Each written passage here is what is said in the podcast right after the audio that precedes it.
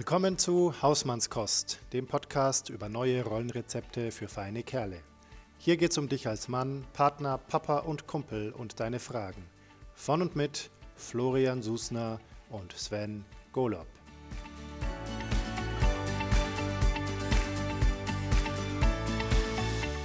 Einen wunderschönen guten Morgen. Guten Morgen. Morgen, hallo auch von mir. Hm, noch eine neue Stimme mal wieder. Wie schön. Neue Stimme, wer bist du? ja, diese Stimme gehört Katharina Stahlenbrecher Hallo, aus Berlin. Hallo, Hallo Katharina. Hallo Florian. Hm.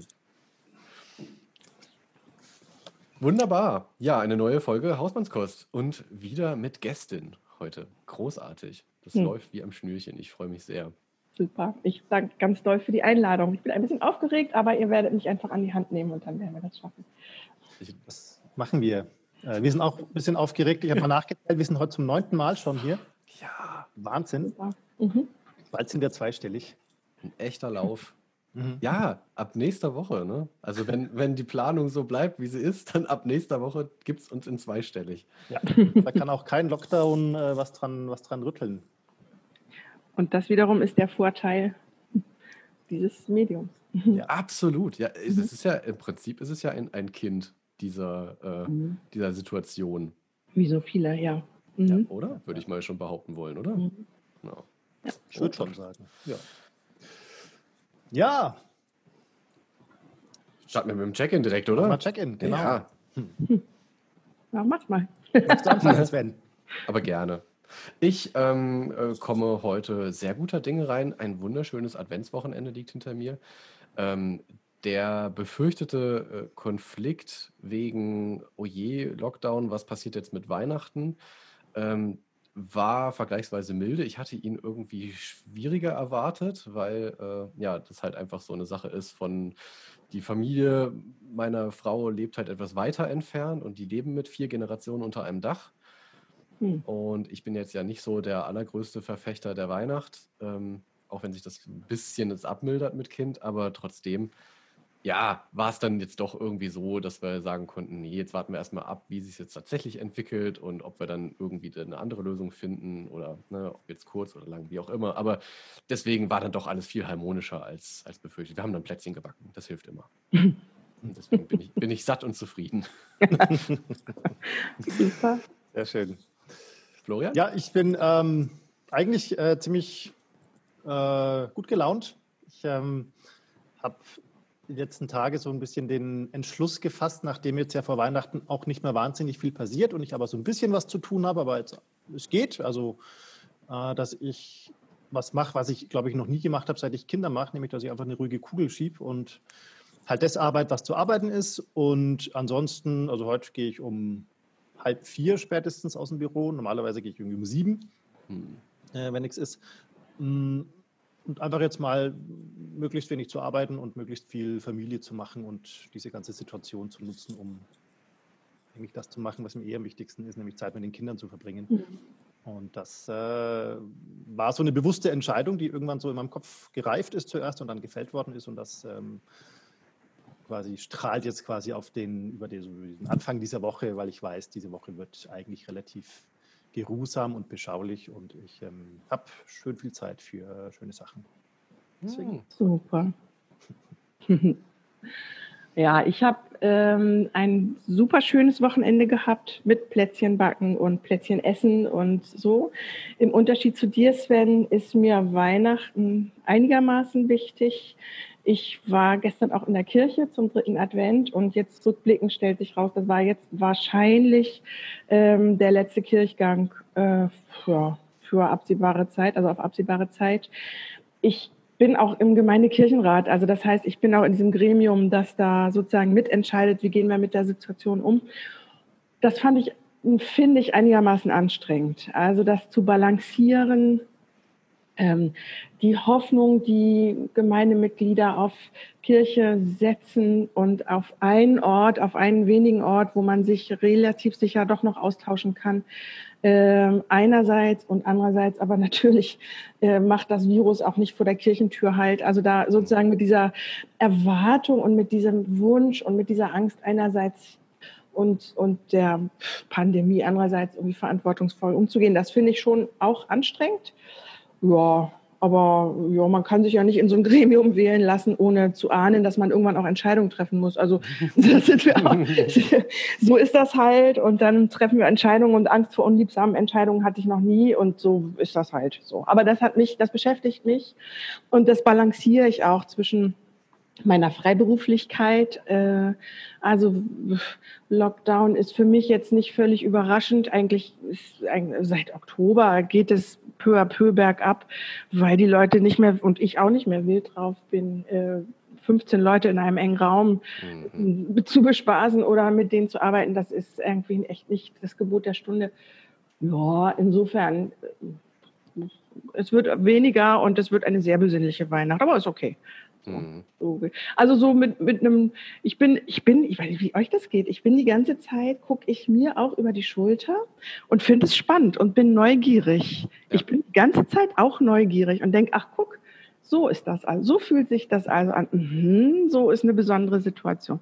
Ja. Haben wir ja schon ein paar mehr. Ich sabbel hier, ne? Aber egal. Ich, nee, ist, ja, ich finde find für den Check-in, also auch, ich finde das einen ganz wichtigen Aspekt, äh, den ich auch bei mir selber ähm, mhm. überrascht festgestellt habe, weil ich mich gefragt habe, ähm, am, irgendwie beim ersten Lockdown habe ich so am Anfang diese Euphorie gehabt, die viele hatten, so, boah, jetzt irgendwie ändert sich alles. Mhm. Und jetzt, wo wir in die Situation reingehen, merke ich bei mir so ein, also ich habe mich halt gefragt, was ist das eigentlich? Und es ist, ich stelle fest, so eine Art kindliche Hoffnung, so eine kindliche Freude darüber, ähm, dass so was ganz Besonderes und Außergewöhnliches passiert. Und, und jetzt komme ich so bei mir an, ich so Teil von was Großem sein kann, indem ich ähm, für den Schutz von anderen sorge. Also ich stelle fest, das ist so eine kindliche Grandiosität, die ich da auch in mir trage, dass ich durch meine, durch meine kleinen Handlungen echt äh, so ein Stück weit auch die Welt retten kann. Und da bin ich, da, das ist halt was, was ich ganz toll finde. Also was ich, wonach ich immer gesucht habe. Das ist ja so ein bisschen so Hashtag Wir sind Helden, ne? Also was die, die Bundesregierung da versucht hat, irgendwie zu adressieren. Ja. Ich fand das ganz interessant, was du gerade gesagt hast. Habe ich das richtig verstanden, dass es da jetzt Thema Kirche und so weiter bei dir auch um die Entscheidung ging, ob überhaupt Gottesdienste stattfinden und so? Ja, ja, ja. Also ganz, ganz klar. Es haben, als klar wurde, dass der nächste Lockdown bevorsteht, das zeichnete sich ja ab, haben die Gemeinden rundum schon alle ihre Weihnachtsgottesdienste abgesagt. Mhm. Wir sind die letzte Gemeinde, die das noch nicht gemacht hat. Aber jetzt haben wir natürlich gleichzeitig fürchterlich Angst, ähm, dass sozusagen die Gottesdiensthungrigen äh, sich in unserer Kirche versammeln und das mhm. können wir nicht stemmen. Also mhm. das heißt, wir haben eigentlich ein super Konzept. Wir machen Krippe to go sozusagen. Mhm. Das ist wirklich, also nie mehr als so und so viele Leute in der Kirche, alle Türen offen, sozusagen so, also nicht die, die Leute gucken nicht dem Krippenspiel zu, also wie Maria und Josef laufen, sondern die Leute laufen durch die Szene, also eigentlich ja. super ausgedacht. Ähm, wie gesagt, Corona-tauglich, aber das schaffen wir nicht. Ne? Ja. Aber ist dann trotzdem Krippenspiel? Nein, das sind dann einfach äh, ich gehöre gehör nicht zu denen, die das inszeniert haben. Ich ah, glaube, okay. das sind jeweils Anspieler. Also das ist so wie Stationentheater oder so. Ah, also schon Theater, also theatral. Da sind Leute, ja, da sind also auch echte Menschen, die da irgendwas machen. äh, aber wie genau, wie bin ich nicht in der, in der Gruppe drin, kann ich dir nicht sagen. Aber spannend. Also, also es klingt ein bisschen so wie etwas, das nennt sich immersives Theater. Das ist mhm. ähm, ein ziemlich tolles Konzept, wo man quasi ein begehbares Theaterstück ist und im Grunde mittendrin ist. Ähm, was seid ihr Avantgarde, wenn ihr sowas macht? Schön.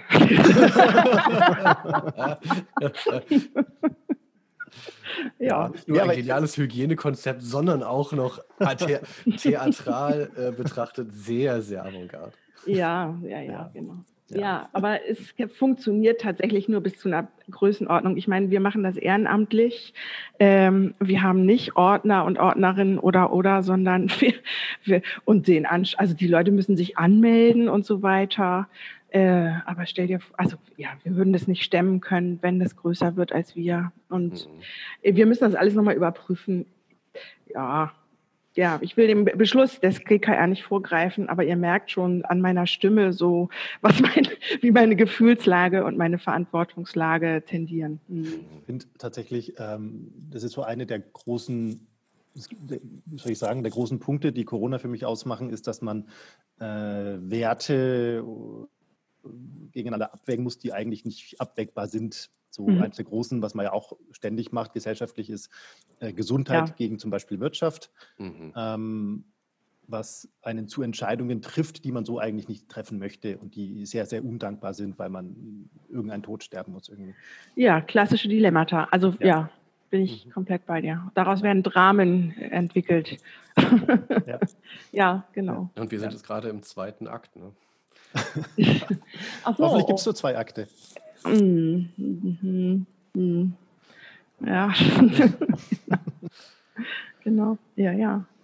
Und es ist auch tatsächlich Drama und also fast äh, griechisch äh, samt Chor, ne? Oh. samt, samt Chor, der, also die öffentliche Meinung, ja, die sich dann da äh, sozusagen im Blätterrauschen, in der Empörungs, äh, wie soll ich sagen, Dings ergießt. Ja, ja. Mhm. ja. genau. Ja, auch noch lauter als, als sonst. Ja, genau, genau. Mhm. ja, ja, Mensch. Oh, für früh am Morgen sind wir ja schon ganz schön. wir sind wirklich schon knietief drin. Genau. aber, genau. aber dein Engagement in der Kirche war jetzt nicht vor, vordringlich das, weswegen wir dich eingeladen haben. Ja. ja. Ähm, machen wir den Brüller der Woche jetzt oder? Ja, den machen wir jetzt. Der Brüller der Woche. Ja, den machen wir jetzt. Florian, dann sag mal. Mein Brüller der Woche, okay, alles klar. Mein Brüller der Woche hat sich gestern ereignet, äh, und zwar beim Weihnachtsbaumschlagen. Zurückgeschlagen. er hat nicht zurückgeschlagen. Er hatte, keine, er hatte wirklich keine Chance, muss man an der Stelle sagen. Oh. Also wir waren bei so einer Gärtnerei, die so große Flächen haben, wo sie Weihnachtsbäume mhm. quasi als Weihnachtsbäume extra anpflanzen, aber die in Ruhe wachsen lassen. Und unser Weihnachtsbaum, ähm, der ist ungefähr 2,50 Meter hoch oder so und ähm, war acht Jahre alt, das haben wir nachgezählt. Mhm. Und Nachgezählt? an den Jahresringen. Ach so, an den, an den Jahresringen, ja, genau. So, mhm. ich habe den Menschen, der da war, gefragt, wie alt sind denn die Bäume? Und er hat gesagt, ja, pff, Zähl halt nach. das äh, war dann für meine Tochter, die sieben Jahre alt, gleich eine spannende Übung, oh, cool. mal nachzuzählen. Und dann war im Grunde die Ansage, das haben wir die letzten Jahre schon auch gemacht, der Papa, also ich muss diesen Baum absägen. Und das war die letzten beiden Jahre, waren wir an anderen Stellen jeweils, äh, war das total leicht. Es waren irgendwelche anderen, weiß nicht, was es für Nadelbäume waren, aber die hatten so ein, so ein dünnes Stämmchen nur. Und es war fast ein bisschen enttäuschend die letzten Jahre. Der, der Säge hin, habe Ritsch-Ratsch gemacht und absolut was. Genau. Dieses Jahr dann ähm, hieß es dann ja auch wieder, Papa muss sägen und so und es wird fotografiert und so. Und ich habe gesagt, ja, hey, ist ja total easy, ich habe das ja schon öfter gemacht und so. Und dann waren wir dort und dann ist dieser Mann mit uns hingelaufen, der da halt das äh, verkauft hat und hat gesagt, er hat auch eine Motorsäge, wenn wir die brauchen, dann können wir äh, dann, dann sägt er das auch. Und ich habe gesagt, nein, nein, ich, ich säge selber. Mhm. und habe angefangen mit dieser Handsäge zu sägen und säg und säg und säg und säg. Und der Ast oder der Stamm, der war wirklich, wirklich dick. Also der war gefühlt fünfmal so dick wie sonst. und der Mann kam dann irgendwann schon, hat oben auch ein bisschen an den Baum gezogen, dass er sich in die richtige Richtung neigt, und um mir zu helfen. Und ich säg, und es, irgendwann ist einfach nichts mehr passiert. Und ich konnte nicht mehr. und musste da, also musste da wirklich mit mir ringen. Ähm, also meine Familie und auch äh, mein Schwager und meine Schwägerin standen da so um uns rum und haben schön fotografiert und so. Und irgendwann kam dann gesagt, das ist eine endlos Fotoserie. Doch für die Muttersäge. ähm, ich habe ich hab, ich da, ich hab dann meinen Sohn gefragt, ob er es gut fände, mein Sohn ist drei, ob er es gut fände, wenn die Motorsäge an wäre. Und der hat Ja gesagt. Da hat er das Gesicht gewahrt. Alles klar da ist wirklich spürbar geworden, wie sehr man dann trotzdem seine Männlichkeit sich irgendwie verpflichtet fühlt und wie ah. man da so dieses, ähm, dieses Bedürfnis hat, das jetzt zu beweisen, dass man das kann. Mhm. Das äh, war erstmal da. da. Irgendwann, also ich, es hat ein paar Sekunden gedauert, das dann fallen zu lassen. Oh, da habe ich gleich eine schöne Geschichte für dich. Hm, ja, das war mein Bruder der Woche, wo ich über mich selber dann. oh. Und dann die Kettensäge, der hat dann den Baum noch nicht mal da abgesägt, wo ich angefangen habe, sondern an einer anderen Stelle. Also ich habe vollkommen umsonst gesägt. Das war's. Aber du weißt ja, ne? Ich, hier zitiere ich mal wieder äh, Dieter Schnack. Aufgabe des Vaters ist es, seinen Kindern zu zeigen, wie man sich in Gefahr begibt und nicht darin umkommt. Ah. Ja, es war ziemlich gefährlich. Das war, das war todesmutig. Ja, und ihr seht, ich lebe noch. Ja, ja. Ist auch noch alles dran. Also. Und, äh, und die Kinder haben erlebt, ähm, dass Frustration nicht so schlimm ist. Ja, genau. Also ich habe das auch wirklich, also fängt ja alles nicht so tragisch, aber. Ähm, ja, ja, ja. Weihnachten im, im Sauerstoffzelt. genau. oh Mann. Ja. So, Sven, mhm. dein Brüller der Woche. Ja. Ich liebe einfach die Zitate von meinem Kind. Dreijährige sind einfach ein nie enden wollender Quell großer Lebensweisheiten. Aber in dem Fall mussten wir tatsächlich sehr herzlich, äh, also meine Frau und ich sehr herzlich auch lachen, weil es diesmal sie getroffen hat. Ähm, also aus so einem nachmittäglichen äh, Hunger entstand irgendwie eine Portion Nudeln und da sollte dann noch Käse drunter. Und meine Frau packt also diesen Gratin-Käse aus und in der gesamten Wohnung verteilt sich also dieser wirklich sehr, sehr strenge Käsegeruch. Und in dem Moment, wo sie es unter die Nudeln rührt, ruft mein Sohn mit dem breitesten Strahlen, mm, das duftet nach meiner Mama.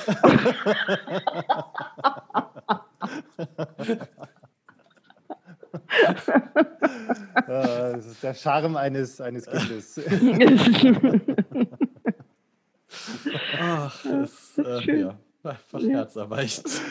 Ach, schön. Er hat es ja tatsächlich auch gegessen. Das war, er hat gegessen. Das war es Wichtigste an der ganzen Aktion. Wenn es nach Mama duftet. Ist ja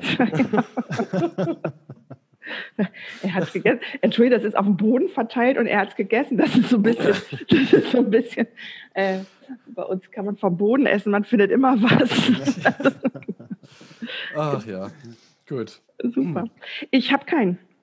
Ich habe echt mein Herz, äh, ich habe eben scharf überlegt, es gab so ganz viele eher so Schmunzler. Mhm. Brüller sind im Moment, also sind tatsächlich nicht aufgetaucht, so, so Wegschmeißer.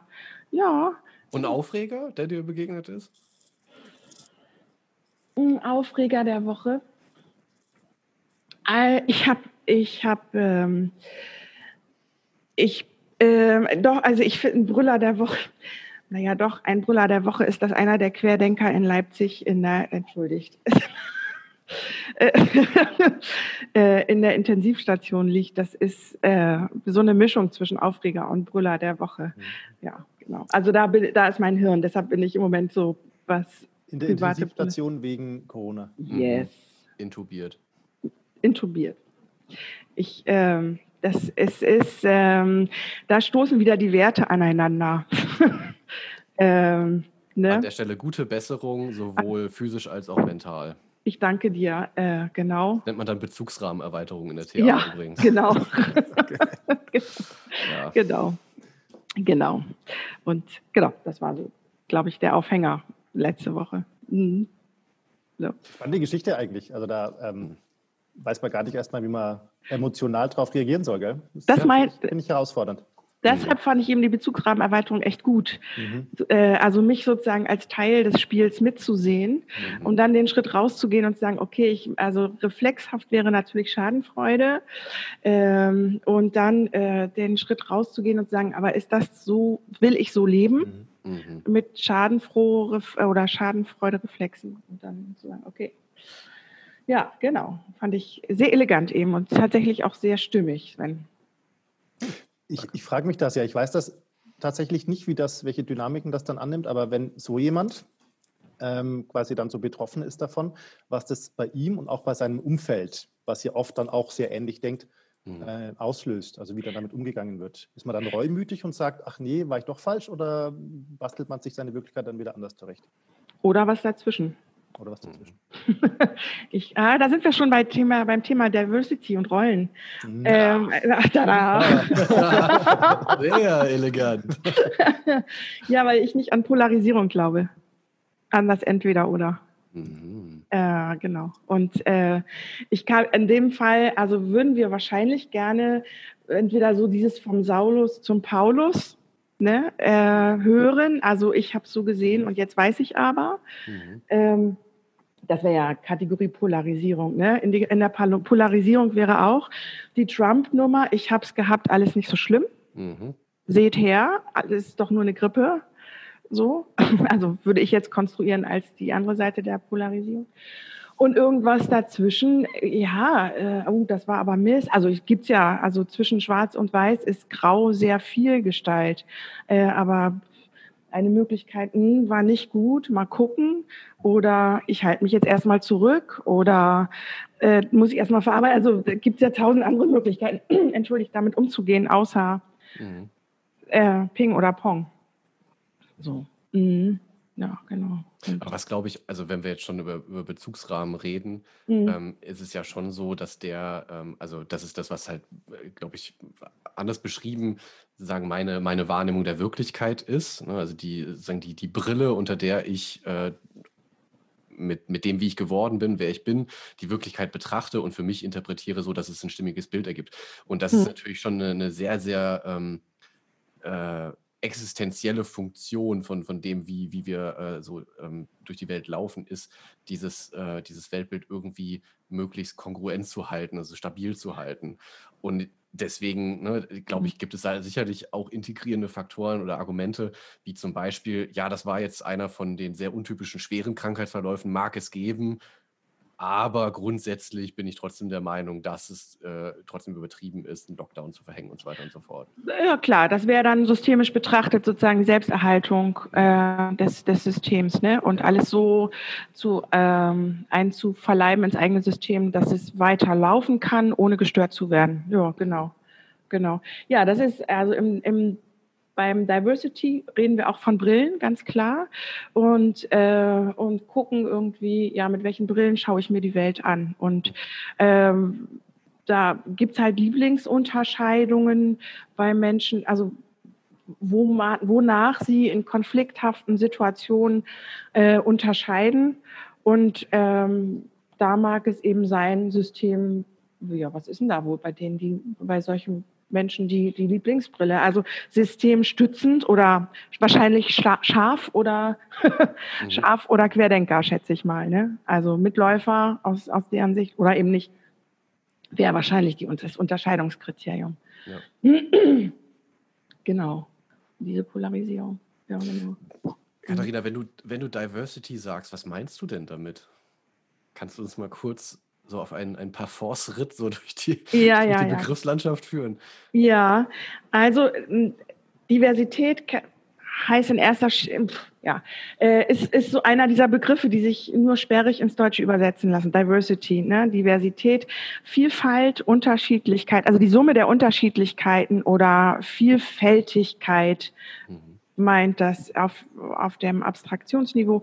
Und ähm, es beschreibt, so wie in dem Zusammenhang, in dem ich es verwende, also Organisationsentwicklung, auch soziologische Betrachtung, beschreibt es ähm, die Vielfalt von Menschen in ihrem gesamten Sein. Also im Innersten, wer bin ich, was sind meine Werte? Äh, dann kommt, kommen unveränderliche Kategorien, äh, wie groß bin ich geworden, in welchen Körper bin ich hineingeboren. Ähm, ja, genau. Was ist meine Muttersprache? Die kann ich ja rückblickend nicht ändern. So, mhm. also mit welcher Sprache bin ich erzogen worden? Dann geht, ist eine weitere Kategorie, was habe ich mir an Fähigkeiten, Kenntnissen angeeignet. Und die äußerste, der äußerste Rahmen ist sozusagen, ähm, und was tue ich jetzt gerade? Ja, und wenn ich mir ein Rad vorstelle, diese Kategorien, die ich genannt habe, dann ist das Äußerste am leichtesten zu ändern. Also ich kann, okay, jetzt können wir diskutieren, ob es möglich ist oder nicht, aber ich kann meinen Job verändern, kündigen, ich kann was Neues lernen. Das mhm. ist vergleichsweise leicht zu ändern. Äh, aber sowas wie, äh, bin ich mit blauen Augen zur Welt gekommen, ist erstmal nicht so leicht zu ändern. So kann ich schon, aber das sind dann wirklich schwerwiegende operative Eingriffe. Mhm. Genau. Ne? So. Und also das beschreibt erstmal ähm, Diversität. Und das, was ich damit verknüpfe, ist äh, die Überzeugung, dass wir Menschen äh, dazu neigen, uns äh, zu unterscheiden oder zu erinnern oder äh, Maßstäbe anlegen aneinander, die von einem dieser verschiedenen Aspekte am meisten ausgehen. Also wenn ihr jetzt zum Beispiel von Männerrollen redet, mhm. dann ist euer Aspekt, euer Lieblingsaspekt von Diversity eben die Geschlechtlichkeit. Also ich vermute die körperliche und die ähm, psychosoziale Geschlechtlichkeit. Also mhm. die, die Konstruktion von Rolle in Bezug auf Geschlechtlichkeit. So. Mhm als Lieblingsbrille auf Vielfalt. Ja. Und jetzt, wenn ich äh, uns höre oder anschaue, dann ähm, sehe ich ähm, einen Unterschied zwischen euch und mir. Also das ist die körperliche Geschlechtlichkeit. Und ich vermute aber, wenn ich auf, die, auf das Gesamtrad von Diversität blicke, haben wir unendlich viel mehr Ähnlichkeit. Also nee, in der Summe wüsste ich es nicht, aber haben wir auch mhm. viele Ähnlichkeiten und in anderen Kontexten wären die vielleicht wichtiger. Also wir sprechen alle Deutsch. Mhm. Ähm, wir haben, ich vermute mal, ich weiß nicht, ob es stimmt, alle studiert. Ähm, wir sind in der Lage, ein gewisses Abstraktionsniveau zu erreichen in unserem Gespräch. Wir sind in einem bestimmten Al in einer Altersmitte, mhm. wiewohl ich hier wahrscheinlich irgendwie den Alterszipfel auf dem Kopf trage. ähm, äh, wir sind aber noch in einem arbeitenden, also wir sind noch gemeinsam im Arbeits, also in einem, in einem äh, Arbeitsalter. Ja, wir haben alle drei Kinder, soweit ich das weiß. Äh, also zwei, äh, eins, zwei Kinder, genau. Ich habe noch ein Beutekind dazu. also 1,5 sozusagen oder weiß nicht, wie man das dann numerisch ausdrückt. ähm, also das heißt, es gibt es, das heißt, wir haben die Elternschaftserfahrung gemeinsam, wir haben die Studierendenerfahrung, wir haben die Erfahrung, also mit unserer gemeinsamen Sprache haben wir auch ein, ein komplettes, wahrscheinlich viele gemeinsame Frames, auch mhm. durch unser Studium. Das heißt, es gibt un, also es gibt sehr viel, was uns äh, eint. Ja. Äh, und was eben offensichtlich ist, ist, ja, wir sind in verschiedene Geschlechtlichkeiten hineingeboren oder hineinerzogen worden. So. Ja. Und das ist schon typisch für den Blick auf Diversity. Mhm. Also das heißt, wenn wir jetzt in einen Raum kämen ähm, und in dem Raum sind äh, 20 Männer und ich betrete den Raum, dann wird auffallen, vermute ich mal, dass ich äh, eine Frau unter 20 Männern bin. Mhm. Wenn es 50-50 steht, dann schreit kein Hahn mehr danach, kriegt kein Hahn mehr danach, ob es jetzt 16 zu 14 steht oder so. Also das, dann ist es vergleichsweise irrelevant. Dann ist dieser Diversity-Aspekt vielleicht an irgendeiner Stelle wichtig, aber eigentlich nicht wichtig. Mhm. So, ne? Oder ähm, wenn ich schwarz wäre und ich komme in einen Raum mit 20 äh, weißen Menschen, äh, dann ist es das Gleiche. Dann ist, äh, wird erstmal werde ich wahrscheinlich als schwarze Person gesehen. Ähm, jetzt müsste ich noch definieren, also käme ich als schwarzer Mann in einen Raum mit äh, 20 weißen Männern, dann würde wahrscheinlich als erstes ins Auge fallen, ah, da kommt ein Schwarzer ins, äh, in den Raum. Ja? Mhm. Also das heißt, ähm, das, sind, ähm, das ist das, was wir dann im Diversity Management uns anschauen oder in der Bearbeitung von Diversität zu sagen, in welchem Kontext ist welche Zuschreibung und Unterscheidung eigentlich wichtig und wozu dient sie. Hm. Und daran knüpft sich manchmal die Machtfrage an. Ja also ziemlich häufig genau genommen, aber manchmal auch die funktionale, also ich hatte vorhin ja von, schon von Systemtheorie gesprochen, manchmal auch ähm, die Frage nach Funktionalität, also was haben wir davon? Ähm, ja, genau, ähm, danach, daran knüpft sich an, was, was ja, wie, wie stellen wir uns Zusammenleben vor? Also da von, von dieser Beobachtung aus oder von dieser, äh, von diesem Blick aus kann ich mit Unterschiedlichkeit anders umgehen? Oder mhm. erklärt sich mir die Welt auch nochmal neu? So. Ich habe eben eine Chance, auch ähm, die Aufmerksamkeit zu verschieben. Ne? Also ich könnte eben sagen, ja, ich bin jetzt eine Frau und rede mit zwei Männern, aber ich könnte eben auch sagen, hier reden drei Akademiker, Akademikerinnen miteinander.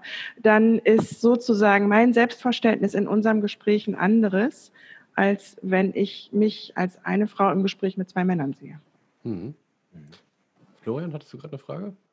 Nein, nein, nein. Ah, okay. Weil ich, mir, mir fällt ähm, tatsächlich, also das, das war jetzt genau diese Situation, hm, äh, da sitzt halt eine, eine bestimmte Gruppe, sitzt in einem Raum, jemand mit bestimmten Aspekten, nennen wir es mal so, mhm. Diversity-Aspekten, kommt in den Raum rein. Mhm. Und ich finde ja, die, die spannende Sache daran ist auch so äh, soziologisch betrachtet, ne, dass ähm, dass diese, ähm, diese Konstruktion von Unterschiedlichkeit mhm. so im Vordergrund steht. Also auch mhm. um Identität in der Gruppe wiederum zu stiften. Also das ja. ist ja diese, diese Wechselwirkung. Ne? Ja. Ähm, und, und äh, ich, ja, wo ich gerade noch tatsächlich so äh, auch hänge, ist ja auch diese Mission, mit der ich so ein Stück weit meine Arbeit auch verknüpfe, ist ja mhm. zum einen Bewusstheit darüber zu schaffen und auch ähm, diese Unverrückbarkeit ein Stück weit in Frage zu stellen. Ja. Wie guckst du da drauf? Also, was ist sozusagen so ein Stück weit de deine, ich nenne es mal, Mission hinter ja. der, der, ah. Auseinandersetzung mit Diversity? Also, zu dekonstruieren, ganz klar auch. Also ähm, äh, als akademisch gebildete Frau bin ich in der Lage, dies oder das zu tun, und zwar qua meiner Ausbildung und nicht qua meiner äh, zugeordneten oder äh, hineingeborenen Geschlechtlichkeit. So. Ähm, und also das ist für mich wichtig. Ähm, ich äh, genau. Und ich habe es vorhin schon gesagt, äh, das Raus aus der Polarisierung ist für mich ein echt probates Mittel. Also immer wieder ins sowohl als auch zu gehen, mhm. das ist für mich, also dekonstruieren klingt immer so, ähm, das klingt sehr akademisch.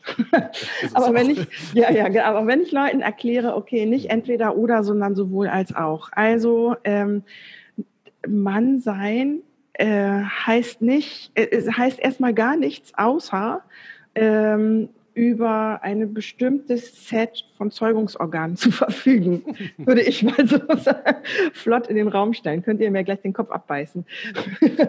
Und Frau sein heißt nichts anderes, als über das andere Set von Zeugungsorganen zu verfügen. Und Punkt. Mhm. So. Und ähm, genau. Und wenn es Spaß macht, diese beiden Sets von Zeugungsorganen miteinander zu verknüpfen, dann ist das schön und freudvoll. Aber man kann diese Sets von Zeugungsorganen auch in anderer Weise miteinander verknüpfen. Und das kann auch schön und freudvoll sein. Also will sagen, mehr oder weniger bedeutet das für mich nicht. So ja. in ne? zumal, selbst diese körperliche Ebene von, von Geschlechtlichkeit ja durchaus auch sehr, sehr divers ist. So sieht das aus und da ist das schöne Buch Middlesex ja ein, ein wunderbarer literarischer Einstieg ins Thema. Ne? Also und die Erfahrung, äh, ihr hattet schon ein Gespräch mit einer Hebamme, hatte ich gelesen. Mhm. Ne? Also ähm, da gibt's, habe ich jetzt nicht parat, aber Prozentsätze, wie viele Kinder eigentlich nicht eindeutig, also nicht geschlechtlich eindeutig zur Welt kommen mhm. äh, und einfach ja, also ich denke, da sind Menschen, also ist die Bezeichnung Menschen echt eine gute, eine mhm. gute Kategorie. Mhm. Oder eben das, was uns eint. Also uns eint ja viel mehr, als uns trennt. Ja. Und damit meine ich nicht dieses Platte unter der Haut sind wir alle gleich, bla bla bla. Also ich finde, und das ist eben das Diversity Management, das nimmt die Kategorisierung ernst und es nimmt ernst, was durch die Kategorisierung passiert. Mhm. Ja, also darum reden wir von Management. Ne? Ich kann ja, das nicht, klingt erstmal sehr technisch, ne? aber. Ja, ja, klingt es. Okay, was braucht ihr? Also, ähm, wir haben von dem Raum gesprochen. Wenn ich da jetzt reinkomme, ne, in so einen Raum, jetzt machen wir mal der Einfachheit halber, das ist ja eher meine Erfahrung.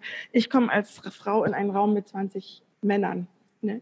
Dann werde ich ja als erstmal wahrscheinlich ähm, damit rechnen müssen, dass mir Blicke zugeworfen werden. Und jetzt packe ich mal ganz doll die Klischeekiste. Also jetzt kommen, es kommen einfach wahrscheinlich Klischees. Mhm. Ob sie kommen oder nicht, in meinem Kopf ist schon die Konstruktion von Klischees in den Köpfen der anderen vorhanden. Ja.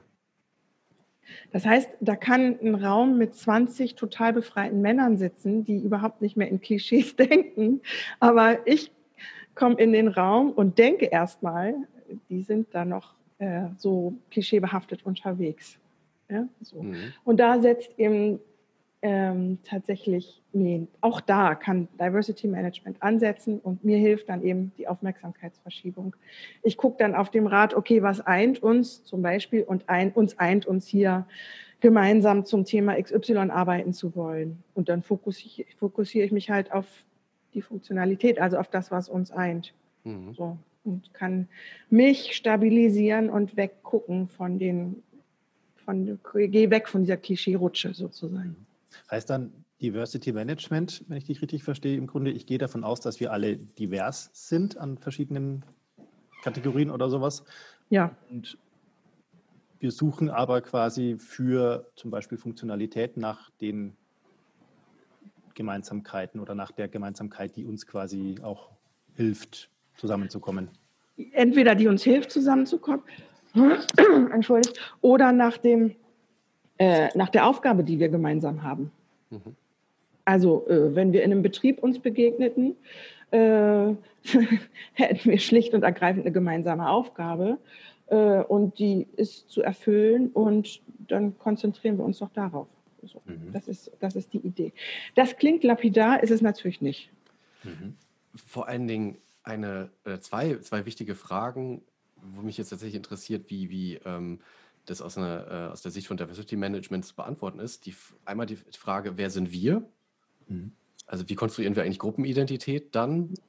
Und wer bin ich in der Gruppe? Ja. Das ist ja tatsächlich auch die Frage, mit der Florian und ich uns äh, ja nun mal sehr intensiv rumschlagen, ist, wer bin ich denn eigentlich als Mann? Was heißt denn das eigentlich? Was heißt ja. das auch auf eine, äh, auf eine ähm, bewusste und sensible Art? Ja, äh, warte mal, das war doppelt, eine Doppelfrage. Ich fange hm. hinten an und dann musst du mich erinnern, was das vorne war. okay. Also eure Rollen wechseln ja. Also ihr seid mal äh, Teil der elterlichen Partnerschaft. Also, also ihr seid mal Partner, ihr seid mal äh, Papas, ihr seid äh, Kollegen und, und.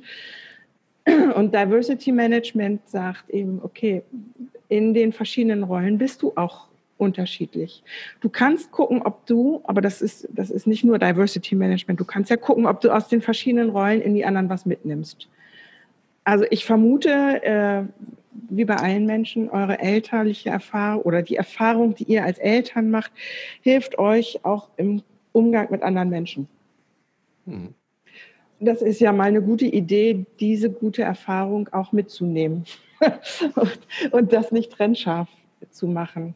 Ne? Das heißt, im Diversity Management in einer Organisation könnte ich auch fragen, in welchen Rollen bist du auch noch unterwegs und was kannst du von da mitnehmen und in deine jetzige Funktion einfließen lassen. Hm. Ne? Das wird, jetzt bin ich wieder klischeehaft bei Frauen und ihrer Mutterschaft äh, häufiger gemacht. Ähm, und dann kommt das, kommen wir wieder zu Klischees. Frauen sind die besseren Führungspersonen, weil sie ja, keine Ahnung, sozial sensibel, lalala sind. Ne? ähm, ähm, und es spricht ja überhaupt nichts dagegen, dass ähm, liebevolle Väter diese Erfahrung mit in ihren Beruf tragen, in ihre mhm. Berufswelt tragen. So. Okay, also das heißt, wer bin ich? Wahrscheinlich in jeder Funktion wer anderes. Also nicht völlig, aber ganz schön anders. Und was ich verstehe von euch ist, dass ihr euch äh, fragt, wer wollt ihr in den verschiedenen Funktionen sein? Mhm. Und wie, wie werden wir auch ähm, gewissen Idealen, die wir, für die wir auch stehen und die Leute, die zu uns kommen. Ne? Also was sozusagen, welche sind eigentlich die Werte und was heißt es dann für mich, das als so wie ich mich dann verstehe, wenn ich mich als Mann verstehe in dieser Welt, wie lebe ich das dann aus? Mhm. Und das, ich glaube, das, ja. mhm. ich glaube, das ist ein Stück weit auch das, was du vorhin gesagt hast, ist, was uns oder mich zumindest, aber ich glaube auch uns beide umtreibt, äh, ohne dass ich es quasi in dem Kontext hätte stellen können, dass äh, wenn ich zum Beispiel mit anderen Männergruppen, also mit anderen Männern in der Gruppe unterwegs bin, definiere ich mich mit denen über unsere tra traditionelle Männlichkeit. Also darüber, dass wir halt alle Kerle sind und alle, äh, was weiß ich, Alkohol trinken und sex sexistische Witze erzählen müssen? Oder gibt es da auch eine andere Gemeinsamkeit? Mhm. Mhm. Und wie ist die Antwort? Äh, die ist ja individuell, aber für mich ist die Antwort natürlich ganz klar, äh, die muss es geben. Und ich finde es mhm. ganz, ganz schrecklich, wenn ich nur in Männergruppen oder auch in gemischten Gruppen unterwegs wäre. Und ich habe und ich kenne solche Gruppen, in denen ich auch teilweise bin, und das finde ich dann mhm. Äh, oft sehr herausfordernd, es gibt solche Gruppen, wo das so ist, aber es gibt zum Glück auch viele Gruppen, wo das überhaupt nicht so sein muss. Und ähm, mhm. manchmal merke ich aber auch, ich muss dann auch erstmal danach suchen, weil manchmal wird man ja auch mit Leuten zusammengeworfen, was eher zufällig ist. So jetzt äh, Kinder in der Schule, da trifft man Leute, die man halt dann trifft, weil sie die Kinder auch in der Schule haben, was erstmal die einzige Gemeinsamkeit ist, ähm, aber manchmal nicht die einzige. Und das ist dann manchmal mhm. herausfordernd, mhm. aber auch spannend, da nach den mhm in anderen Gemeinsamkeiten zu suchen. Natürlich passiert es dann auch in, beim Elternabend, dass dann die Männer irgendwann mal da zusammenstehen und die Frauen da drüben zusammenstehen. Mhm. Was per se mhm. ja nicht schlecht ist, aber mhm. ähm, dann die Frage, müssen wir da stehen, weil wir Männer sind und dann typische Männersachen machen oder können wir da auch einfach stehen, weil wir alle irgendwelche Einfach nur, weil wir Eltern sind, egal ob wir Männer sind. Mhm. Mhm. Oder um es mal so zu sagen, ne, wir bewegen uns ja im Prinzip eigentlich da in einem ähm, für uns auch etwas schwierig äh, konstruierten Konfliktfeld. Ne? Also ähm, sozusagen in der Mission Gleichberechtigung zu leben ähm, und eigentlich gar nicht mehr so streng auf eben dieses entweder oder, also entweder Frau mhm. oder Mann zu gucken. Ähm, bewegen wir uns da in einem Feld, wo es jetzt darum geht, so von der, von der männlichen Seite des Spektrums her Angebote zu formulieren, die integrierend wirken. Und, und das knüpft dann an meine Frage, sowas, dieses, wer sind wir eigentlich in der Gruppe, ne? so wie wenn ich jetzt halt in dieser, in Anführungszeichen, Männergruppe zusammenstehe, ähm, welche Alternativen bietet mir aus einer Diversity-Brille zu gucken, ähm, um vielleicht eine andere oder ja, wie soll ich sagen, äh, weniger konfliktträchtige ähm, mhm. Basis für, für die Gruppenidentität zu finden, als wir sind Männer und das heißt. Also ich finde das Beispiel mit, den, mit, den, mit dem Elternabend super. ich habe sofort auch Situationen vor Augen. Äh, und äh, da fallen mir natürlich auch Brüller ein, also Kategorie, so sind Jungs halt und so. Mhm. also das sind sie dann. Äh, ist aber bei mir jetzt schon ein bisschen länger her. Und was wäre dann unter Diversity-Aspekt? Also was ist das Verbindende? Das Verbindende ist, dass alle Menschen, also wenn die Lehrkraft das hergibt und auch will, dann gehen alle diese Menschen dort im Prinzip freudvoll eine Ménage à trois ein. Also eine Beziehung Lehrpersonal, Eltern, Kind. Hm. Ne? So, das ist ja schon mal, äh, und das sind Leute, die sich dahin begeben und also was wollen für ihr Kind. Das ist ja schon mal eine ziemlich solide Basis. Dass sie etwas wollen. Das heißt natürlich nicht, dass sie das Gleiche wollen für alle Kinder. Aber von da kann ich mich ja schon mal vorarbeiten. Ne? Also und sagen, okay, das ist was, was wir immer, worauf wir immer wieder zurück, äh, uns zurückretten können. Ähm, wir wollen alle das Beste für unsere Kinder. Mhm. Und wir anerkennen, dass die Lehrkraft da drin eine relevante Rolle spielt. So. Und, ähm, und wahrscheinlich können wir von da aus Schritte weitergehen. Also wir wollen, dass es eine vertrauensvolle Zusammenarbeit mit der Lehrkraft gibt. Und zwar, dass unsere Kinder Vertrauen in die Lehrkraft äh, setzen können Ne? Und dass es also gute Erfahrungen machen kann, also gute Lernerfahrungen machen kann. Ja, und davon da kann man sich dann halt so peu à peu vorrobben und ähm, im Notfall eben darauf auch immer wieder zurückziehen. Also ist ja eben doch eine Notgemeinschaft. Man hat sich die Co-Eltern da ja auch nicht ausgesucht, ist so. also ähm, genau, das und das, du hast ja gefragt, was kann man in solchen Notgemeinschaften tun? im Notfall immer wieder, also ich bin jetzt mal total direktiv beratend, im Notfall kann man immer wieder auf die Funktion äh, dieser Gruppe zurückkommen. Mhm. Also wir sind hier, weil. So, wir doch das und das wollen. Das ist total pragmatisch und vielleicht ein bisschen enttäuschend flach, aber dahinter, ich finde es nicht flach. äh, und das äh, merke ich. Ich bin ja auch äh, Mediatorin, ich bilde auch Mediatoren aus und ich mediiere eben auch. Und äh, das ist eine sehr mediative Haltung, sich zu fragen, wozu sind wir hier eigentlich oder was ist eigentlich das dahinterliegende Interesse. Ja. Und von da aus habe ich einen viel größeren Freiraum, Diversität zu gestalten. Also eben nicht mehr zu denken, ähm, ich bin hier, weil ich Mann bin. Nee, bin ich ja nicht, sondern ich bin hier, weil ich äh, ein Kind habe vielleicht mit der Frau oder mit dem Mann da hinten. Und wir wollen gemeinsam, dass unser Kind hier äh, gut durch die ersten vier Jahre oder dann später eben durch die weiteren Schuljahre durchkommt. So. Äh, und das ist halt das dahinterliegende Interesse. Wir wollen das Beste fürs Kind. Und darauf kann ich mich immer wieder zurückziehen also das ist so äh, wie beim Sport so ein bisschen. Also das ist so wie so ein, so ein Pol, in den ich mich zurückziehe und da kann ich dann die, die Spielfläche nochmal betrachten und dann kann ich wieder nach vorne schreiten und agieren. So. Ja. Mhm.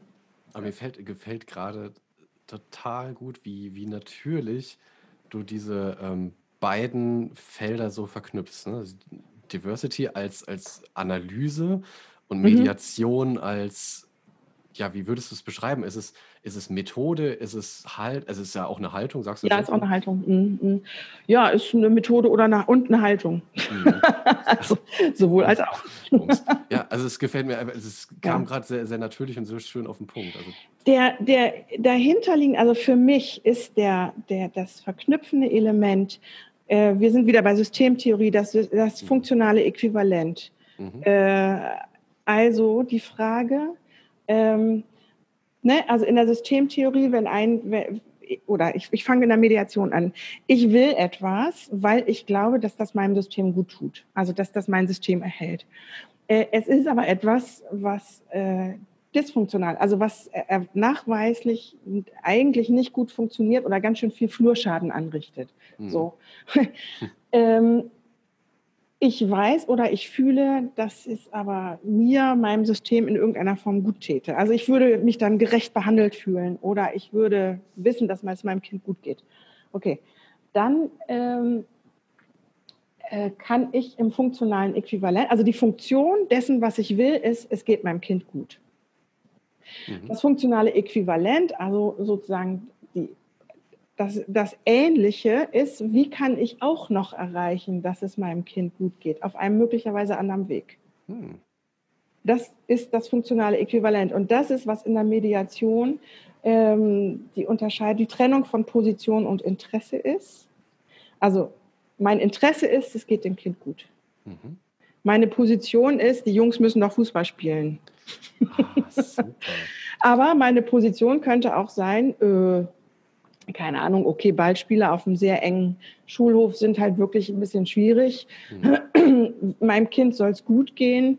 Ähm, keine Ahnung, die machen alle zusammen Laufspiele. Mhm. Ne? das heißt, ich erreiche mein Interesse nur auf einem anderen Weg. Super. Weißt du, ich habe nämlich die ganze Zeit jetzt äh, wiederum an, äh, an den Querdenker auf der Intensivstation gedacht. Okay. Äh, und so die, also ich meine es, also ich hoffe, dass es statistisch tatsächlich äh, nachweisbar ist, aber ich berufe mich jetzt einfach mal auf äh, Halbwissen, ähm, dass tatsächlich in, in dieser Querdenken-Szene, beziehungsweise die, die äh, alles, was da im Prinzip an, an Leuten halt zusammenkommt, die sich sehr kritisch gegenüber ähm, sehr invasiven in, in bürgerliche Freiheiten eingreifende Schutzmaßnahmen so sich da so positionieren, da sind wir, ähm, dass das eine vorwiegend, wenn man jetzt so drauf guckt, äh, unter äh, geschlechtlichen Gesichtspunkten eher männlich konstituierte Gruppe ist. Und das heißt, ich, wenn ich mir die so angucke, dann wäre ja im Prinzip eines, eines der vordringlichen Interessen, zum Beispiel jetzt bei Leuten, die Impf, äh, Impfungen mhm. für sehr kritisch oder sehr, sehr negativ mhm. halten, mein Hauptinteresse ist die körperliche Unversehrtheit. Mhm. Zum Beispiel. Und meine, meine Position ist dann aber, die da oben oder irgendeine komische Weltverschwörung will dafür sorgen, dass wir halt zwangsgeimpft werden. Mhm. Und das darf nicht sein. Mhm. Ja, oder mein Hauptinteresse ist also körperliche Unversehrtheit und auch ähm, ich, das, das, nehme ich einfach mal an, wirklich geistige Unabhängigkeit. Mhm. Wie kann ich die ähm, unter Beweis stellen? Ja. Indem ich erstmal alles hinterfrage, indem ich, ne? also wie kann ich äh, geistige, finde ich eine herausfordernde Frage. Wie kann ich meine äh, geistige Unabhängigkeit bewahren und zeigen im Zeitalter von Algorithmen? Mhm. Das, die Frage stellen jetzt die Querdenker erstmal so nicht, aber die, die finde ich schon. also glaube ich. Kümmert euch mal darum. genau, vergesst Telegram und Google. yes.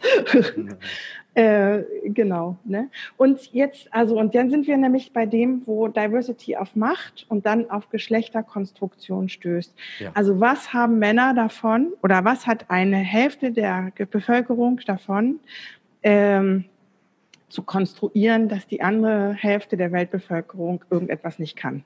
Mhm. Ich mache mal das Klischee.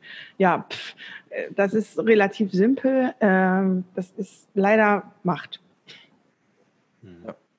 Und vielleicht auch Sicherheit. Also ich glaube nicht, dass alle Männer machtgeil sind, sonst wäre ich jetzt nicht mit euch im Gespräch. so.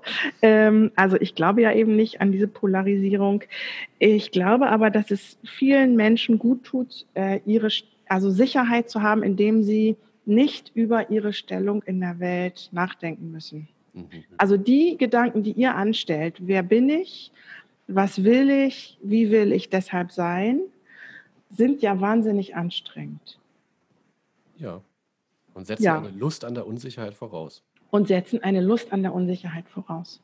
Das ist, was in der Mediation nötig ist, also die Lust an der Verhandlung, die Lust aller, die in sich in die Mediation begeben, sich auf einen noch nicht ausgetretenen Weg zu begeben. Mhm. Und Mediation stellt sozusagen das Treppengeländer zur Verfügung, um, um damit die Leute nicht völlig verloren sind irgendwie. Also sowas wie ein Kletterseil oder weiß nicht, äh, also irgendetwas, woran man sich dann doch noch festhalten kann in dem Verfahren. Und im Diversity Management ist wirklich eine Organisation, die sich darauf einlässt, die begibt sich auf einen Weg, der nicht ausgetreten ist. So. Und es braucht dann eben ein paar Sicherheiten. Und ich vermute, das, was ihr tut, ist, ihr fragt euch, was sind eigentlich meine Werte? Und von da aus fragt ihr euch, vermute ich, ich weiß nicht, ob das stimmt, ähm, und wie will ich also agieren? Ja, im Prinzip glaube ich schon. Ich glaube, die Frage ist äh, schon basierend auf welchen Werten äh, agieren wir in den verschiedenen Rollen, in denen wir als Mann aber ja. jetzt zufällig als Mann im Endeffekt äh, sind. Also ähm, mhm. wie schaffen wir es in den Rollen, die wir ausfüllen wollen oder müssen oder beides, ähm, das, also da den richtigen Weg zu finden, der uns selbst entspricht und den wir nicht mhm. so und so machen müssen, weil es halt Männer seit 100 Jahren oder seit 10.000 Jahren so machen, mhm. sondern weil, weil wir es jeder für uns halt äh, für richtig hält. Und, hm? mhm. Ja, ich, ich überlege, weil ähm, für mich tatsächlich auch diese, diese schwierige Frage ähm, aus, einer, aus einer soziologischen Perspektive kommt, äh, ist diese Bewusstheit darüber, okay, es ist eigentlich eine Konstruktion, dass ich ein Mann bin, aber eine, mit der ich mich anfreunden kann, vorausgesetzt, ich finde für mich gemäße, ähm, also meinen Werten entsprechende ähm, Kategorien, ähm, die, die das für mich tatsächlich auch ähm, für ein, ein, ein ja, annehmbares Konstrukt, äh, die es dazu machen. Also es ist mehr, mhm. also wie, wie kann ich die Rolle für mich äh, annehmen und auch so gestalten, dass ich äh, für mich gut reinfinde und das auch gut leben kann, ohne mich darin einengen zu lassen. Also auch das, das Spektrum zu wahren, mir es äh, auch offen zu halten, mich auch anderer Verhaltensweisen oder einem anderen Habitus soziologisch gesprochen, zu bedienen, ohne aus der Rolle zu fallen. Mhm. Und da kommen wir ja, glaube ich, das ist so, also meine Güte, da kommen wir, glaube ich, auch wieder möglicherweise in die, also in, in die Gefahr oder wahrscheinlich, wenn ihr es redlich tut, äh, in Wertekonflikte. Also die Freiheit auf der einen Seite vermute ich mal, ich stelle die Hypothese auf, dass ihr ähm, euch äh, über die sozusagen ungleiche Machtverteilung, die an Geschlechtern orientiert ist, äh, im Klaren seid. Und dann ist ja die spannende Frage, wie balanciert ihr die Freiheit, die euch durch diese Konstruktion einerseits schon gegeben ist, mhm. Also weiß, mittelalt, akademisch gebildet, äh, äh, in der Elternrolle als Mann, so mh, mm, mit der mit der Macht damit einhergeht, also mit der zugeeigneten Macht, die damit einhergeht äh, und wie demokratisiert ihr, ich weiß nicht, wie ich das andere Wort mhm. das geht, also wie geht ihr mit dieser Macht um? Ja. Genau. Und Macht, das, das, da bin ich dann auch wieder sehr, so äh, bei, bei so Begriffen, die, äh, die ich einfach auch ganz spannend finde, weil Macht für mich tatsächlich äh, immer was mit Gestaltungswille zu tun hat. Mhm. Also Macht im, im positiven Sinne heißt tatsächlich tätig werden ähm, und, und das aus, einem, aus, einem, aus einer intrinsischen Motivation heraus. Und das ist tatsächlich bei mir, ist so dieses, ähm, dieser Umgang äh, wenn ich, wenn ich schon so qua dieser zugeschriebenen Rolle tatsächlich irgendwie eine, Gestaltung, eine Gestaltungsmöglichkeit habe, sie dann eben auch, mhm. um meine Werte in der Welt zu verwirklichen. Und, und das ist tatsächlich, und ähm, das eben in, in dieser komischen Erzählung, die da heißt, ich bin ein Mann. Also es ist halt einfach ein, ein mhm. sehr, ähm, finde ich, eben dauerhaft verunsicherndes Thema für mich. Mhm. Ja, ach, ach, so, ja, ich bin ja ein Mann. Mhm. Und das hängt irgendwie damit zusammen, dass ich eine von irgendwie, ich glaube, ich habe es jetzt erst neulich gelesen, irgendwie 17 verschiedenen möglichen äh, Chromosomenkombinationen äh, habe, die darauf hinausläuft, dass ich halt eben als Mann gelte. Mhm. Mhm. Spannend. Ich finde, ja, genau. Und dann, also ich äh, wollte eben sagen, also im, im Diversity Management, also in der, in der Mediation hilft bei dieser Verunsicherung das Verfahren, weil das sehr klar und reguliert ist und natürlich die Mediatorin oder der Mediator. Im Diversity Management hilft, sich klar zu machen, was ist eigentlich unsere Funktion, also was wollen wir. Und ich vermute, bei euch hilft eben genauso ähm, euer Werteset. Das heißt nicht, dass der sich nicht auch mal, dass sich das Set nicht auch mal ändern kann. Mhm. Das wird ja auch befruchtet und entwickelt sich weiter. Und trotzdem ist das wahrscheinlich auch sowas wie ein Anker, und ihr habt jetzt einen Doppelanker sozusagen, mhm. indem ihr euch da auch, also auch ins Gespräch geht und euch eurer Werte auch äh, versichert oder ähm, die auch immer mal wieder in Frage stellt und da also sozusagen gemeinsam mhm. weiterarbeitet. Ne? Und das ist dann sozusagen eure Sicherheit. In der TA sprecht ihr immer von äh, Vertragsarbeit, ne? Ja, genau. Also so, also Verträge schließen. Und ähm, ich mache jetzt mal den, den Bogen zurück zu jetzt Corona und Co. Ich finde, wir merken an der jetzigen Zeit, wie anstrengend das ist, wenn alles neu ausgehandelt werden muss. Mhm. Also wenn die Verträge nicht einfach weiterlaufen, sondern äh, wenn die aufgekündigt wurden, weil die Situationen andere sind. Mhm. Wie das so ist mit Verträgen. Ja. Die können ja nachverhandelt werden oder müssen nachverhandelt werden.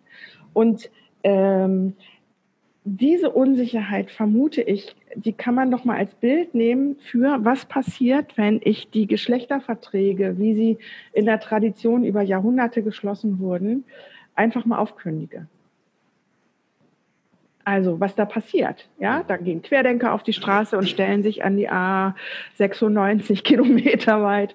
Ähm, ne? Also, was da abgeht, mhm. weil äh, sozusagen das normale Vertragswesen, was immer so als Standard genommen wird, nicht mehr, äh, nicht mehr so funktioniert. Mhm. Mhm. Ja. Mhm. Ja, für mich hat es ähm, sowohl bei den traditionellen Männern, also bei denen, die quasi dann noch eher so sich traditionell äh, verhalten, ähm, also vielleicht ein bisschen bei den Querdenkern schon auch einfach so ganz banal was damit zu tun, von gefühlt, von dem Gefühl, Rechte gehabt zu haben, die einem genommen werden. Mhm. Dann stelle ich mich auf die Hinterbeine. Mhm. Ähm, das sind, wenn man es dann, wenn man es dann versucht, äh, also einen Schritt zurück, zurückzutreten, teilweise ja ganz banale Sachen, ähm, aber trotzdem welche, die ganz starke Gefühle auslösen können. Mhm. Das Recht Silvester zu feiern oder zu böllern mhm. oder so. Ja. Mhm. Ja, das, das äh, Interessante ist, was ich eben in, in dem Diskurs jetzt ähm, in diesem, das ist, glaube ich, tatsächlich auch ein sehr männlicher, äh, traditioneller Diskurs, der jetzt bei diesen Querdenkern so zutage tritt, ist so, so ganz viel positive Freiheit. Also ich, ich darf mhm. die Freiheit zu irgendwas zu machen. Mhm. Und negative Freiheit, also Freiheit von, zum Beispiel Freiheit ah. von einer Krankheit befallen zu werden, ja. äh, Freiheit von ne, irgendwie, äh, die, die wird ganz oft in diesem Diskurs ausgeklammert. Also Bürger, bürgerliche Freiheiten werden in diesem, ähm, ich nenne es mal sehr libertär äh, traditionellen Diskurs ähm, ja, wird halt die negative Freiheit gerne mal ausgeklammert und dafür aber ganz viel, ich, ich will doch aber und man darf doch, man wird doch wohl noch sagen dürfen. Das ist auch so diese, diese positive Freiheit, man wird doch hier wohl noch seine mhm. Meinung äußern dürfen, mhm. wenn sie auch noch so anstößig ist. Ja, die negative Freiheit, danke für das Wort. die, ähm, die negative Freiheit ist ja auch schwer zu denken. Also wenn wir davon ausgehen, dass unser Hirn das nicht nicht denken kann, dann setzt negative Freiheit die Fähigkeit voraus, das nicht sich aber zu erklären. Also sich erklären zu können. Und, und das ist einmal um die Ecke. Also das ist nicht, mit, äh, nicht unmittelbar erfahrbar. Ja, so. Mhm. Und dafür muss ich, und dafür muss ich dann auch äh, tatsächlich in ähm, auch etwas, was ich denke, was, was in, in den letzten Jahren einfach stark vernachlässigt wurde und sicherlich auch irgendwie ein ein schönes, äh, schöne Mission für Mediation wäre, ähm, wieder gesellschaftlichen Diskurs mal mehr zu etablieren. Also wirklich miteinander zu reden, nicht übereinander und, und aneinander vorbei. Also ja, und vor allem nicht in der Polarisierung. Ja, genau. Ja, also wer wirklich, wenn ich mir Glasels Konfliktstufen äh, da anschaue, ja, also wir sind ständig im Wer nicht für mich ist, ist gegen mich. Mhm. Also es ist schon, wir sind schon auf der es bei den Eskalationsstufen immer wusch, fast schon im zweiten Treppenabsatz wo es nicht mehr um wir gemeinsam finden einen Weg, sondern äh, ich tritt dir so kräftig auf die Füße, dass du danach nur noch humpeln kannst. Ne? Mhm. Okay. Mhm. Was ich habe mal ganz konkret eine Frage an euch. Also wir hatten vorhin, weil ich, ich finde das so plastisch. ich würde Macht in Frage ja, ja, genau. Also wir waren bei diesem plastisch. Ist das okay? Ja, natürlich. also wir waren plastisch bei diesem Bild äh, der Elternversammlung. Mhm. Ich habe jetzt vor meinem geistigen Auge einfach verschiedene Elternversammlungen, sei es in Kitas oder im, äh, in, in den Schulen, vor meinem geistigen Auge Revue passieren lassen. Äh, ich stelle mir vor, einer von euch beiden erhebt das Wort. Äh, ich vermute, ihr findet Gehör äh, ihr seid beredt, ihr seid belesen, äh, ihr wollt was Gutes für euer Kind und ihr seid wahrscheinlich nicht das erste Mal auf dem Elternabend. Das heißt, ihr seid auch ein, ein vertrauter, ich konstruiere jetzt, aber mal mhm. gucken, ob meine Hypothesen stimmen, ja, voll der Klischeecheck. Äh, ihr, ähm, also so, das heißt, ihr erhebt das Wort und ihr findet Gehör, vermute ich. Mhm. Das ist eine Macht, die euch qua äh, ihr Sein einfach zugesprochen wird. Wie geht ihr dann mit eurer Macht um?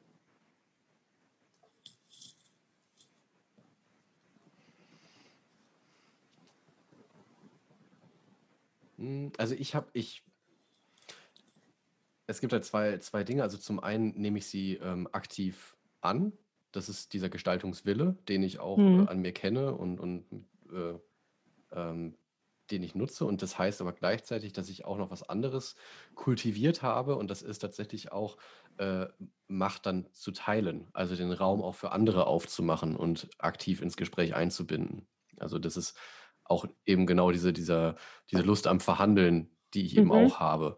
Ähm, das heißt, ich, ich, ich, nehme das jetzt nicht irgendwie so an aus, als Selbstverständlichkeit und, und mache mhm. dazu, sondern für mich ist schon immer auch die Aufgabe, tatsächlich dann auch einen Dis Diskussionsraum zu öffnen. Also dann ganz bewusst auch zu fragen, was andere dazu meinen. Mhm. Mhm. Okay. Also ich, also ich finde, ich merke, das habe ich vorhin schon gemerkt auch, ich merke es jetzt gerade nochmal, dass ich ähm, das Thema Macht tatsächlich ganz schön herausfordernd finde. Also ich bin mhm. jemand, der vom, vom, vom inneren Impuls her eigentlich weg von Macht strebt. Ich möchte keine mhm. Macht haben, so glaube ich.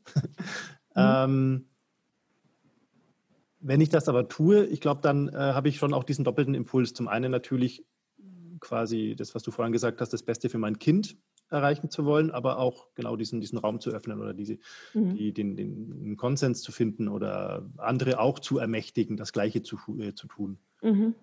Ähm, aber ich, also ich finde wirklich ähm, quasi, also in dem Fall wäre es nicht so, aber quasi Macht um der Macht willen finde ich total schwierig. Also da, mhm. da habe ich totale Berührungsängste, glaube ich. Mhm.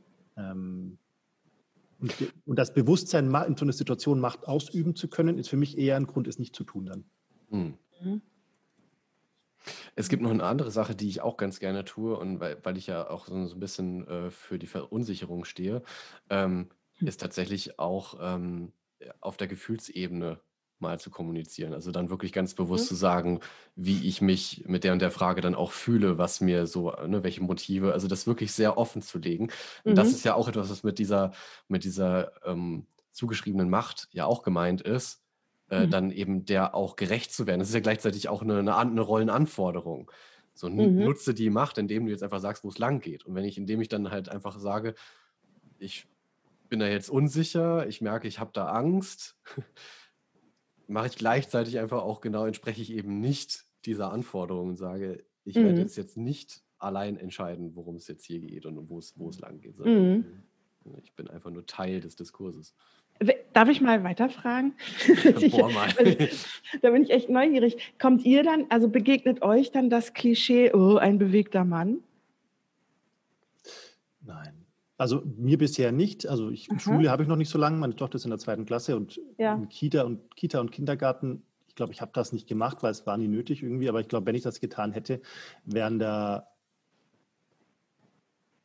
ich glaube, die Frauen und vor allem die Frauen, die da äh, wahrscheinlich mehr zu sagen hatten, gefühlt als die Männer. Ähm, aber ich, insgesamt alle, ich glaube, die waren alle da offen genug. Ich glaube, mhm. da war, ich glaube, da waren zu wenig, ich sage jetzt mal Klischee-Männer oder Klischee-Paare da, mhm. das dann so.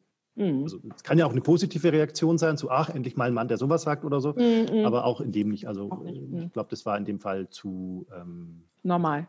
Geht zu normal, genau. Ja, also nicht, äh, das kann ich absolut unterschreiben. Und es ist halt einfach bei, bei mir, merke ich immer wieder so, dadurch, dass ich da halt vorwiegend mit, und das ist ja auch wieder sehr interessant, dass ich das jetzt so sage, mit Frauen zu tun habe, ähm, die mir dann aber wiederum zurückmelden, wie großartig sie es finden, dass ich irgendwie derjenige bin, der halt irgendwie jeden mhm. Morgen äh, das Kind bringt und jeden Mittag abholt und so und halt eben dann auch auf dem Elternabend erscheint. Mhm. Ähm, also das ist dann mehr so, äh, weniger so dieses, ach, ein ein bewegter Mann, sondern mehr so, boah, cool, dass es mal einer tut, wovon mhm. immer alle reden. Mhm. mhm. Ich weiß nicht, ob deine Frage da jetzt hinging, wahrscheinlich eher nicht, aber was ich, was manchmal schon so ist, dass ich finde, dass so Sachen, die jetzt das Kind oder die Familie oder so betreffen, dass die mit meiner Frau besprochen werden. Also dass ich mhm. das eher einfordern müsste, so einfach so, ey, besprecht doch oder was ist denn oder was, was gibt es denn zu wissen oder so. Mhm. Ja. Da begegnet mir das vielleicht ein bisschen, dass dass eine andere Erwartung an mich als Mann ist, als an die Frau. Mhm, mhm. Wobei das nicht deine Frage war eigentlich. Aber war auch ja. interessant. Äh, Katharina, was du gerade gemacht hast, war äh, eigentlich eine Challenge an uns. Aber wirklich. Das war sehr gut. Was uns gleich zu unserem nächsten Punkt nämlich führen würde.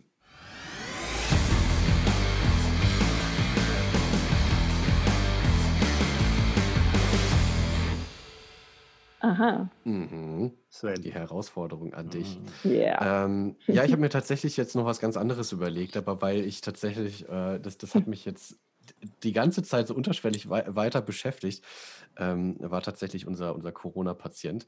Ähm, mm, und äh, auch nochmal so das, was du eingangs mit reingebracht hast, deine Spiritualität. Und deswegen mhm. wäre meine, meine Challenge an dich ein, eine spontane Fürbitte für unseren Corona-Patienten. Du bist ein Engel. okay, ähm, ich finde das, also ich sag mal kurz, äh, was in mir abgeht. Ähm, das finde ich toll. Ich würde es gerne unironisch machen. Mhm. Äh, also ich habe so ein bisschen da Angst vor der Ironiefalle. Die nehmen wir auf, auf jeden Fall jetzt raus, weil ja, genau. Okay. Deswegen, also ich, ich, ich, äh, ich, fordere dich mit deinen geballten Kompetenzen heraus. okay, ich muss mich aber dazu sammeln. Mhm. Ja? Klar. Äh, ist das für euer Publikum okay, wenn es jetzt ein Gebet gibt? Das muss das Publikum selbst entscheiden. Das, okay. das halten wir jetzt mal zusammen. Für das haltet, und für euch ist es okay? Sehr. Ja. Okay. Okay. Okay. Herr, wenn wir hören, dass in Leipzig ein Querdenker in der Klinik liegt und intubiert wird, wird uns klar, wie begrenzt wir mit unseren Urteilen und unseren Vorstellungen sind. Und uns bleibt nichts als festzustellen, dass wir ein Teil einer großen Welt sind.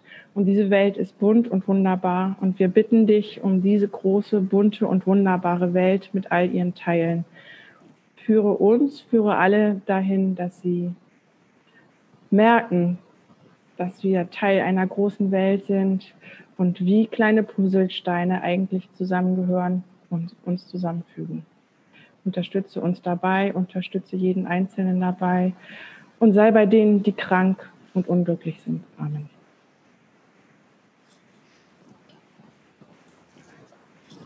Dankeschön. Puh, da merke ich selber, oh. ja. Danke, ich fand das ganz toll. Dankeschön. Herzlichen Dank. Ja.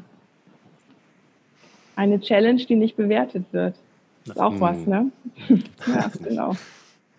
genau. Außer Strokes gibt es bei uns nichts. Außer Strokes. genau, gut. Herzlichen Dank. Ähm, Katharina, ich hätte mit dir jetzt irgendwie noch stundenlang in dem Thema weiterwühlen können und ja. äh, es, mir fallen auch noch tausend Aspekte ein, die, die es wert sind, äh, noch angeschaut zu werden. Deswegen spreche ich jetzt einfach mal ein Auf Wiedersehen aus, das Ach, ich wirklich auch so meine. Sehr schön. Sehr, sehr gut getan, ähm, wie immer, mit dir den Kontakt zu pflegen. Darf ich einen kleinen Werbeblock äh, loswerden oder passt euch das nicht? Der wäre jetzt, äh, der wäre jetzt eingeleitet worden. okay, also ich habe erzählt von Diversity Management und von Mediation und ihr glaubt es kaum, ich biete eine Ausbildung an zur Was, wertschätzenden, wirklich? es ist so, eine wertschätzende Diversity Mediation.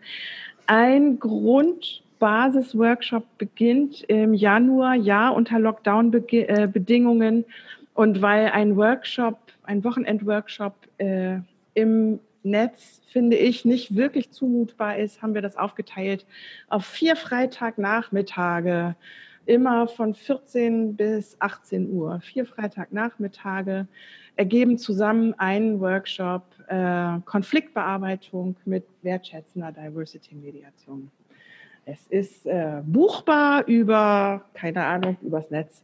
Findet ja. mich Genau. Muss jetzt schon noch sagen, wie wir das jetzt Ja, finden. ihr findet mich entweder über www.intakt.de, intakt mit Q und ohne U. Ähm, Institut für Transaktionsanalyse und Qualität steckt dahinter. Und ihr findet den Zugang zu dem Workshop auch ähm, über Xing, da ist es als Event eingestellt, ähm, unter meinem Namen Katharina Stahlenbrecher, wie Panzerknacker. Und den Link dazu packen wir einfach noch in die Ich freue mir ein Loch im Bauch. ja, genau. Sehr schön. Super. Liebe Katharina, es war wunderbar, dich da zu haben. Dankeschön, lieber Florian. Mhm. Genau, ich fand es spannend. Gesund. Bleibt gesund und habt eine schöne ja. Adventszeit. Ja, das wünsche ich euch auch. Danke. Ciao. Tschüss. Ciao.